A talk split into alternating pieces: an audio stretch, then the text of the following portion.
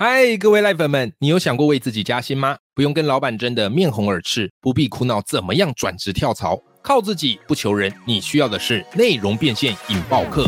我从学校教师离职成为自由作家和讲师，现在摇身一变成为节目主持人。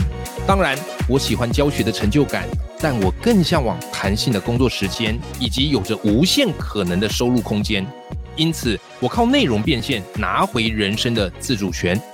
现在，我和 Parkes 制作人 Justin 将联手把这套强大的方法传授给你。我们和生鲜食书团队合作，即将开设内容变现引爆课。在这门课程里，你会学到如何做节目企划、持续产出内容，如何打造个人品牌、经营自己的 Parkes，如何精准表达和主持访谈，用 Parkes 创造内容变现。目前这门课正在问卷调查阶段，非常需要你宝贵的意见。麻烦你帮我填写问卷，问卷连接我放在节目的资讯栏里头。为了答谢你，填写完问卷的伙伴，到时课程上架即可获得三百元折扣码，还有机会抽中免费课程哦！一起让内容变现，创造我们的富足人生吧！上课累了要下课，工作累了要休息片刻，但是人生成长永不下课。嗨，欢迎来到 Life 不下课，我是欧阳立中，每天陪你学习练功，一起玩出你我的理想生活。Hello，各位听众朋友，大家好，我是欧阳立中，欢迎收听 Life 不下课，每天一集不下课，别人休息你上进，累积你的复利成长。各位听众朋友，我不知道你有没有感觉啊，就是有时候哈，不管是你在买房子的时候，然后或是要买其他家具，或是要生活开销的时候，你突然会很羡慕富二代，你就觉得啊，我们天天都是为钱在忧愁。哎，为什么我出生下来不是富二代，对不对？为什么我们还要自己这么样拼命，好不容易赚了钱，哎呦，结果物价变更高，哦，通膨变更严重。我不知道你心里有没有这样的一个感觉？我跟你坦诚，我曾经有。哦，我曾经有。那当然啦，我们的个性就是，虽然理解了，哎呀，人生出生本来就是起跑点不太一样，但我们就是非常的拼命，非常的努力，对不对？那你知道吗？我最近读了一本书，哇，读了之后我觉得真的超有共鸣，因为我觉得它对于我们人生是非常非常好的提醒。那这本书呢，哈，它就是由慢活夫妻所写的，叫做《慢富》。哎呦！我刚开始看到这本书，我很讶异。我想说，现在大家不是都是在讲快速致富吗？怎么会有人在提倡要慢慢致富呢？这样书好卖吗？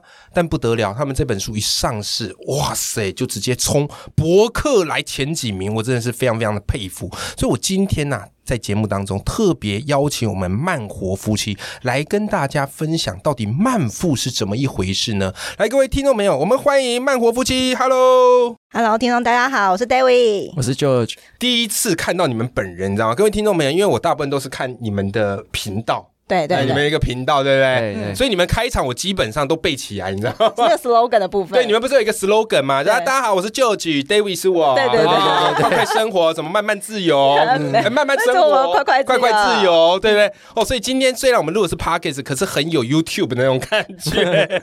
OK，哎，George，David，恭喜你们出新书了，谢谢谢谢。这是你们第一本书，对对。写完第一本书感觉怎么样？哎。真的蛮累的哈，应该没有第二本了啦。我觉得你今天看起来就是非常累的对对对对对，哎，写一本书要花蛮多时间的呢。我问你，你觉得呃，写书跟做影片哪个比较累？我我觉得写书是一个长时间很累，就是马拉松感觉，好像呢二十二十一码嘛，哎，二十一 K 是不是？嗯。但是 YouTube 就是有点像是，反正我就短短一百公尺，然后我就。跑好几次一百公尺，但我觉得还好啊。对，了解，这比喻很棒哎。嗯，那其实我跟听众朋友介绍一下这个 George 跟 David 哈。我最初认识他们其实是在他们的 YouTube 频道，然后他们很酷哦，他们本业是竹科的工程师。哇，一听到竹科工程师，大家就说哇，竹科工程师那个生活啊，或是这个薪水应该是不错，因为之前我们有找瓦基嘛，哦，瓦基来节目，他是之之前是台积电的工程师嘛，对不对？可是你知道吗？后来他们一边当工程师，然后一边开始经营自媒体。然后在这几年，后来你们选择就是离开，不再当工程师了。对对不对？好，就是全职创业，好做自己的这个自媒体。嗯，所以一开始我就很好奇哦，就是就举你跟 David，你们本来就是工程师啊，那后来嘞是什么原因让你决定要辞职，然后出来自行创业的呢？什么原因决定辞职？我进去第一份工作五个月，我就开始有这个念头了。这样会不会太快？对啊，对，为什么那么快就有这念头？哎，里面的那个生活模式真的是有点超，然后他的那个工作密度有点高。嗯，就是我我们有什么值班手机，但是那个值班手机就是你很难让它不响，你知道吗？什么叫做值班手机？就是他们呃，就是我们在工作里面会有机台嘛，机台一定生产时候会遇到一些问题。哦哦哦。对，然后他只要机台问题的时候，那个操作员是没有办法解决，一定要工程师去解决。对。所以他们就打电话上来，那个叫值班手机，号称恶魔手机。对。就是他没有办法不响。对。你大概挂到三十秒钟，一定就会再有一通啊。对。就是每天在那边等等等等等。他几乎就是一直在响的状态。那如那你如果这个，那这时候你是在公司值班，对不对？对。还是可以回家？我在公司值班呢。哦，但值班手机响，你就要立刻过去解决这个问题。就是那个值班手机会负责每天都会有一个人拿，然后那个人就连续拿一个礼拜。嗯，你就会跟那个新官的那种感觉很类似，类似，对，就是要负全责，就是。对，你要跟那个恶魔手机，然后就是陪在他身边一个礼拜这样子。对。那工程师待遇应该算真的还不错，还不错。但是 你要忍受是你那个恶魔手机在你身边是无时无刻黏着你。你在大便的时候，你在小号的时候，你在吃饭的时候，你永远就是会一边夹着手机，然后一边就是在做你的吃饭啊。而且这这种会不会到最后会有一种幻听的感觉？会，他真的有哎，真的有吗？晚上睡觉的时候会，真的连做梦都会梦到那个手机在响。因为我我是我可能那时候在睡觉，我不太清楚，这可能请这位讲。他那天有一天晚上真的很可怕，他值了一个礼拜的班，然后突然晚上半夜的时候突然。吓醒说手机在响，手机在响。我说没事，手机没有在响。有手机在响，我真是我真的觉得吓到哎，就是他就那种压力是已经大到说你连睡觉都是没有办法好好进入深层睡眠，你连会被铃声吓醒的那种状况。对哇，所以五个月就开始有这样的一个念头。对，但是没有马上就辞了吧？当然没有啊。那在这个阶段的时候，你们有稍微去做一些，就是你们可能有这个念头，那你们接下来有稍微去做一些什么事情吗？除了工作之外？哦，这个要讲到我那时候刚好是研发替代役，然后我就是要跟公司签三年，所以我就是三年不能走，但是我五个月就有这个念头了嘛。还有两年半要熬。对对对对对，那我就开始想说，这两年半我到底要怎么，诶，要。怎么有这个方法？我可以离开公司，我可以做些什么？所以我就开始网络上搜寻什么网络赚钱啊，什么各种赚钱方法，然后开始去研究，然后就开始接触到，哎，好像可以写部落格啊。对，所以你们经营部落格，然后经营 YouTube，都是在你研发工程师这个阶段一边开始进行的。最前面只有 U，哎，最前面只有部落格，然后跟 IG，嗯，那 YouTube 是后来离职之后才开始去做的。对对对，因为 YouTube 要比较花时间，说真的，你没办法，呃，在下班时候还没拍影片，累死了，而且状态也会很差。对对对，你没有那个精神跟那个 power 对。OK，所以各位听众朋友，这个就是 George 跟 David 哈，他们一开始都工程师嘛，后来就像讲的，哦，这个会有手机随时的要准备接这个电话。对对，工作压力很大，所以他们慢慢开始产生，哎，我可以斜杠创业，我可以做些什么，好解放我的这个生活。那其实 George 跟 David 他们写了这本叫做《慢富》，我觉得这本书是一本非常可贵的提醒，尤其在这个速成的年代啊。那像这本书里面，我超级喜欢你们讲的一个概念，就是成为富一代三部曲。各位听众朋友，我看一个新闻，我觉得很有趣，有一个豆花店。啊，他才新开幕，然后他的扛棒怎么写？他扛棒写祖传三代，现在第一代，那个很好笑。对，我就觉得哇，酷毙了！就是，哎，这个人是很有远见的。他做第一代，他他已经觉得这个东西我是要拿来做祖传的，我就很欣赏这样一个自信。那其实读到你们这本书，我也有这样的感觉，你知道吗？因为你们就直接强调说，我们要成为富一代。然后富一代呢，还有三部曲啊，怎么样可以一步一步让我们自己成为富一代？我们不必要靠投胎嘛，对啊，对不对？好，我们可以给我们的子女下一代更好、更富裕的生活。所以，我想要请你们来聊一聊，就是如果我们听众朋友，因为我们听众朋友大部分都是很努力啊，或小资族，对不对？如果我们开始今天听完这个节目，哇，有一点野心的，想要成为富一代，我们一般人可以怎么做呢？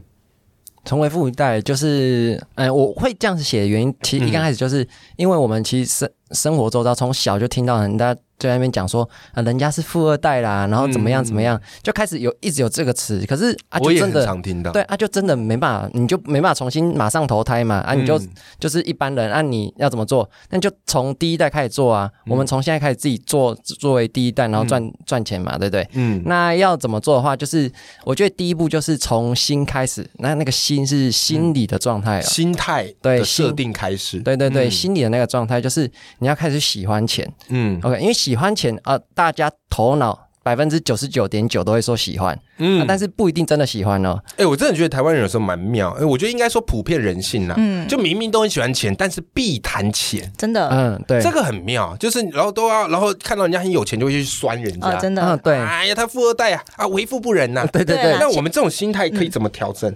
哦，对，像那个酸葡萄，就其实我我们书里面有写到，就是有有人就是会这样子嘛，就是说。哎，那是有钱人才会去的地方哎。我说那是有钱人才吃的。那讲这句话当下是什么意思？就是我在跟有钱人做区隔哦，对，心态上的区隔。所以有钱人是他们，那这个区隔现在就变，我们就不是有钱人。对啊，不然为什么要做区隔？那我们该怎么去调这个心态？其实我们有个方法，我们两个自己用了，觉得还蛮有趣，然后也很实用。就是当我们今天有一些对金钱的负面的感受出来的时候，比如说啊，那都是有钱人去的地方，有时你要先觉知到你有自己的这种情绪跟感受，然后我跟舅舅会说收回。那都可以收回了嘛，对不对？这是话也会彼此提醒的，收回，收回，收回。好，然后收回之后要怎么样？你要换了一个比较正向的思考，你要去帮你的脑袋里面去做置换。比如说，我也可以去这个地方，我值得拥有这个东西，我也有办法能够去，或者是呃买到这个东西，我是有能力的。就是你这样透过慢慢的练习去做置换，你的心里面就会开始对于钱是比较正向的感受。对，对，因为其实我觉得大部分小孩，呃，应该说我们这个年代还是会有对于钱会有一些。比较负面的感受，比如说不要不劳而获，就是如果今天你突然额外得到一笔钱的时候，这不是你努力的，就不应该是你的。嗯，这种，所以很多人就说哦，我都没有偏财运，或者是我都很不容易中奖，其实就是因为心里面有这种感受，因为中奖这种东西就是不劳而获的嘛。那你心里面不允许你自己有，那当然就不会来。嗯或者是说爸妈很常会跟你讲说钱够用就好，那你这个呃想法一直在你心里面的话，你这辈子赚的钱真的就会够用就好，就不会再更多了。所以后面我们会开始学习怎么样重新。出发就是去觉察我们生活之中对于钱的那个感受，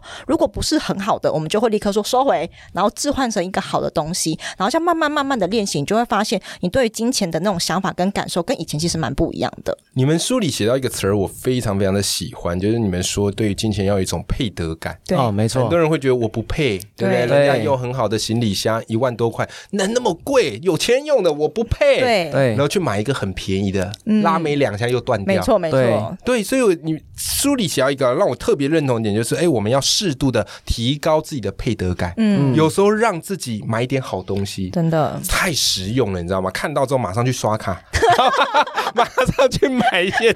当然不是要大家奢侈啦，就是有时候你要适度的让自己去体验有钱人的感觉。对对，这一块是很重要的哈。所以我非常推荐这本书的原因，就是他们把这个心态面、方法面，然后都写得非常非常的齐全。那我其实好奇。一个点啊，就是呃，我们其实都算是离职创业。我之前是老师嘛，对，后来自己跑出来啊。那你们是工程师，的话也出来离职创业。所以其实啊，我相信你们应该收到蛮多的粉丝会问你们说：“哎呀，怎么样跟你们一样离职创业？我也有这个念头啊，我该不该就直接辞职去拼了啊？”那其实你们书里有提到一个概念，叫做不离职创业，嗯嗯，对不对？可以跟我们稍微简单分享一下这个不离职创业的概念是什么吗？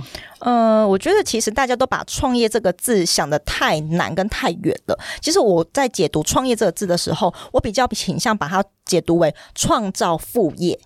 嗯嗯，它不一定是一个你全心一定要全职投入的东西。那未来你到底要不要把它变成全职是另外一回事。对。但大家其实可以把创业改成是创造副业。那既然是副业的话，其实就可以从你的现在你拥有的正职的下班时间或假日时间开始。我觉得是一个很好的方法。其实我们很不鼓励大家很冲动，就是一股脑，然后我要裸辞，老板掰之类的那一种。我觉得那风险很大，因为其实你会发现，你有一份正职工作在经营一个副业，跟你全职在投入那个心态压力是不一样的。嗯。因为你会发现你现在全部的收入都只靠你现在这个事业的话，你的那个压力会很大，然后你有时候压力大的时候，你很容易会做错决定，或者是说接了不应该，或是你不是那么很喜欢的工作，你这样就有点违反你当初想要呃全职创业的那种想要自由的那个心嘛，对不对？所以我们个人会比较倾向，你可以有这念头的时候，从你下班的时间开始或假日的，然后慢慢就去铺垫铺垫，然后呢，如果说哎今天你的收入已经是有办法 support 你整个呃收呃支出的时候，你再来考虑你到底要不要全职，所以千万不要先裸辞，太冲动了这样子。嗯，哎呦，这个我很有感觉。因为我当年还在当老师的时候，慢慢开始出书嘛，然后有接演讲，我发现这些都算副业。然后人在做副业的时候会特别的有冲劲，真的，因为本业做久了，难免会有一点点的这个倦怠感，所以做副业就好热血哦。嗯，然后直到我辞职之后，然后副业变成我的正业，突然那种熟悉的感觉又回来了，真的真的。所以我觉得你们刚刚正给我们赖粉们一个很重要的提醒，就是虽然辞职创业听起来很热血、很浪漫。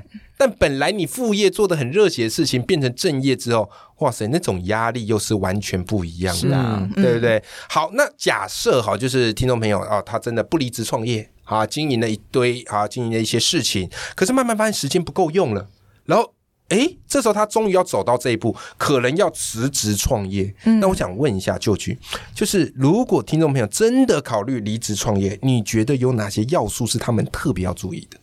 最重要一定是备用金嘛，嗯，我们紧急的备用金，对对对，像我们那时候要离职的时候，我们也是有一笔存款，我们也知道说，我们离职创业，我们不可能说马上就会有收入。哦，对，那有的话可能也。不能完全就是跟以前的上班族收入完全一模一样，甚至比他高。嗯一刚开始一定不会嘛，那到后期可能会的时候，那可是这段期间要怎么办？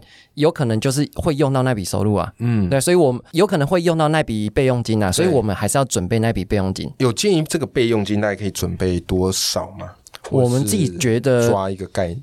觉得大概六个月到一年会比较好一点。六个月到一年的生活，对，因为你是创业咯。对对啊，对对对，创业的那个等级感觉就有点不太一样了。对，那除了生活的紧急预备金之外，你觉得接下来他们还要注意什么呢？OK，还还要注意什么？哦，问我是不是？对，问问他，问来来。我觉得呃，还有一个是比较偏心态面，是你要先了解自己的时间的分配跟自律性够不够。嗯。因为你会发现一个很神奇的事情，是你今天是在下班或假日呃时间比较少的时候，在经营你的副业，你会非常有憧憬，然后效率会极度高，因为你时间就是这么的少啊！你要在这么短时间内把你的事情完成，你效效率会很好。但你发现你全职之后，你会遇到一个问题，你时间超级无敌多，整天都是你的。认同。对，然后这时候你就东摸摸啦，西摸摸啦，你会发现，哎，会不会其实你的效率是不比你那时候还在当成是副业经营的时候还要来得多？嗯。然后有时候你时间一多的时候，你的速度反而会变慢。